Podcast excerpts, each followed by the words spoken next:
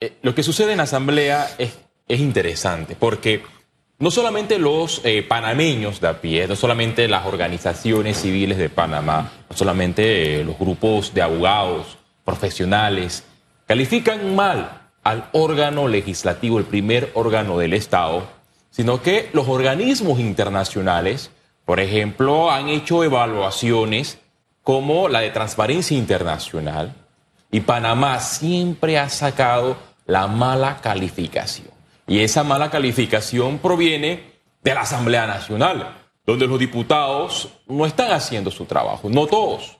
Algunos están asistiendo a las comisiones, a debatir, a hablar, porque la Asamblea es un parlamento donde se debaten las ideas, donde deben asistir. Ellos reciben un salario de 7 mil dólares por mes, pero algunos lo reciben trabajando porque asisten al Pleno Legislativo de lunes a jueves y de lunes a viernes están en las comisiones permanentes, mientras otros reciben estos 7 mil dólares desde su casa, están caminando en sus barriadas, en sus circuitos, porque todos sabemos que nos encontramos en el periodo preelectoral donde todos tienen el chip de la reelección. La Asamblea debe mejorar, debe enfocarse en leyes anticorrupción. El presidente de este Parlamento, Cristiano Adames, yo recuerdo bien cuando él fue escogido con la mayoría de votos de el Partido Revolucionario Democrático, obviamente, del Partido Molirena, obtuvo 15 votos de la bancada de Cambio Democrático, de los famosos diputados disidentes, eh, a raíz de esa decisión fueron procesados internamente en dicho colectivo. El diputado Cristiano Adame tuvo el espaldarazo de, del diputado de la comarca Namebucle, Adán Bejarano, de la, de la bancada independiente. Es decir, tuvo el respaldo de todas las bancadas, de miembros de todas las bancadas en la Asamblea Nacional. Y en su discurso, él prometió algo, aprobar la ley de extinción de dominio. Aquí hay que ponerle una flechita porque la ley fue presentada, el proyecto de ley fue presentada por la bancada independiente.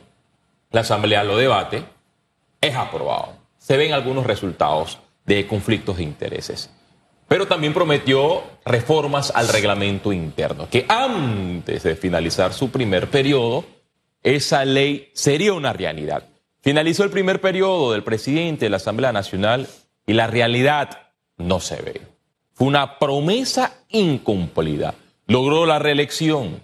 Los diputados lograron aprobar las reformas al reglamento interno. Hasta el día de hoy, no.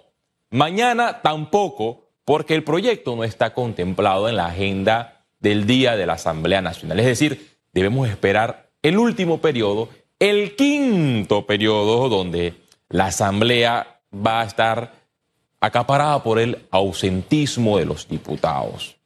O sea, que hay un ambiente político de la reelección y no un ambiente de aprobar leyes y cumplir con la ciudadanía. Yo no puedo ser un político y pararme en una transmisión de cadena nacional como la hacen los medios de comunicación, siempre en la eh, instalación de las nuevas legislaturas, rendir un informe y decirle a los ciudadanos de este hermoso país, voy a hacer esto, pero cuando pasan meses no hago nada. Viene el quinto periodo de la Asamblea Nacional. Hay tres figuras que a lo interno del Partido Revolucionario Democrático están probablemente buscando los votos. ¿Quiénes son? Yo he hablado con los diputados y me han dado tres nombres. ¿Cuáles? Ellos mencionan a Jaime Vargas, diputado de Darío. ¿Usted, ¿Usted lo conoce? ¿Qué ha hecho el diputado Vargas en la Asamblea? Desconozco lo que ha hecho el diputado Jaime Vargas, no conozco su trabajo. ¿Lo ha entrevistado alguna vez? Nunca lo he entrevistado. Ciertamente, eh, o sea, no, no acude regularmente a la Asamblea Nacional. Si usted coloca el nombre de él, Jaime Vargas, en Google, va a haber pocas noticias porque no es un diputado que sale a hablar a los medios de comunicación, no es un diputado que está constantemente en la Asamblea Nacional presentando eh, leyes anticorrupción, eh, presentando leyes eh, hacia, hacia su sector, hacia su circuito. Está el diputado Benicio Robinson, ese sí todos lo, lo conocemos, pero no lo conocemos por cosas buenas, lo conocemos por cosas totalmente cuestionables en la comisión que él preside, en la comisión de presupuesto, donde hasta el momento no dejan ingresar a los medios de comunicación para que estén permanentemente llevando la secuencia de lo que se aprueba en dicha comisión. Y una tercera opción es Ricardo Torres, quien en legislaturas anteriores ha aspirado a la presidencia de la Asamblea Nacional, pero no ha obtenido los votos. En su momento, él se enfrentó con el actual presidente de la Asamblea Nacional, Cristiano Adames. La bancada del PRD le dio el espaldarazo a el señor Adames y no a Ricardo Torres. Son tres figuras que probablemente, porque esto es extraoficial, pueden ser escogidas, algunas de ellas. Conversé con la diputada eh, Corina Cano, ella apuesta a que nuevamente el partido Molirena, bisagra del Partido Revolucionario Democrático, tenga una cuota en la Junta Directiva de la Asamblea Nacional. Ella aspira a ser eh, la, eh, la segunda vicepresidenta de la Asamblea Nacional o la primera vicepresidenta de la Asamblea Nacional en reemplazo ya sea de Kaira Harding o del el diputado de Chiriquí, Efanovich.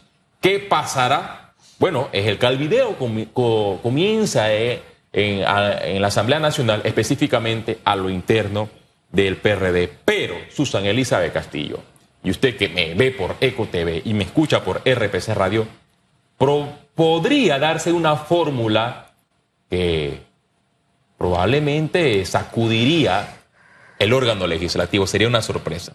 Y se lo menciono, hay una división a lo interno del PRD. Repítame lo último que dijo.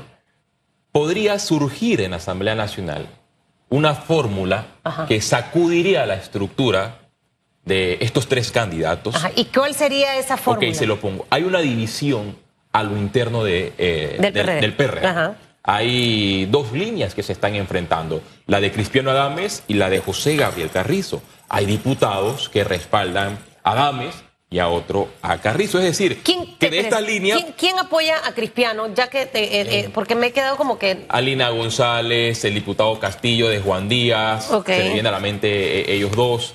Otros son pocos. Son pocos, son pocos. Bueno, Bolota Salazar le, estaba respaldando a Adames, pero a última hora respalda a Carrizo. Pero para ahondar en este tema, pueden surgir dos figuras. Una de la línea de Cristiano Adames y otra que representa a la mayoría del PRD, pero es respaldada por el gobierno, porque eso hay que reconocerlo. Pero resulta que esa figura disidente que respalde Cristiano Adames puede unirse con la bancada del, del panameñismo, con la bancada de cambio democrático y con la bancada independiente. Es decir, sería un voto dividido que le haría la pelea ya sea a Jaime Vargas, a Ricardo Rodríguez o al diputado Benicio Robinson. Pasarán los días, pero lo cierto es que en la Asamblea Nacional la división es lo que permanece porque hay descontento. Y aquí lo mencionó el, diputado Landro Ávila. Que a mi juicio está descontento, no, estaba, no está contento porque... No está contento, pero... pero las actividades están centralizadas pero se mantiene en firme. una figura. No está contento, pero se mantiene firme, ¿no? En esa postura. Eh, va a ser muy importante la figura que ocupe el puesto de la presidencia de la Asamblea en este periodo preelectoral, mi querido Félix Antonio Chávez, porque este presidente le va a tocar estar en este momento, lo que queda de este año y el otro año, cuando vengan las elecciones. O sea, va a estar en, un momento, al menos de mi punto de vista, coyuntural.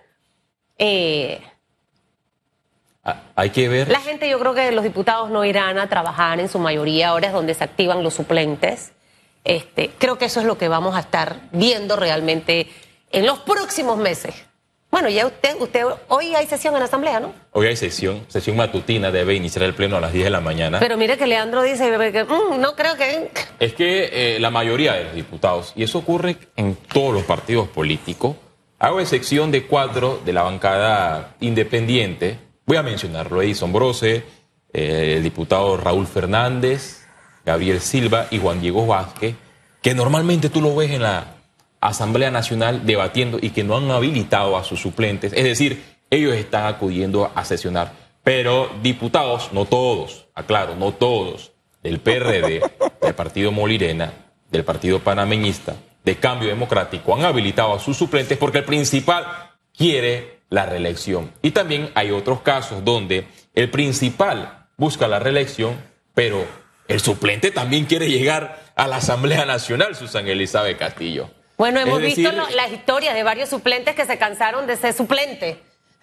Bueno, el señor Blandón llegó a la Asamblea Nacional. Con, Luis Eduardo Quiroz fue que llegó con Brose. Eh, eh, Blandón llegó con Marco Ameglio. Así es. Marco Ameglio ocupó la presidenta, la presidencia de la Asamblea Nacional y el señor Blandón llegó a ser diputado principal. Edison Brose, diputado suplente, posteriormente fue una contienda, sacó más votos que su principal y obviamente fue electo diputado de la Asamblea Nacional.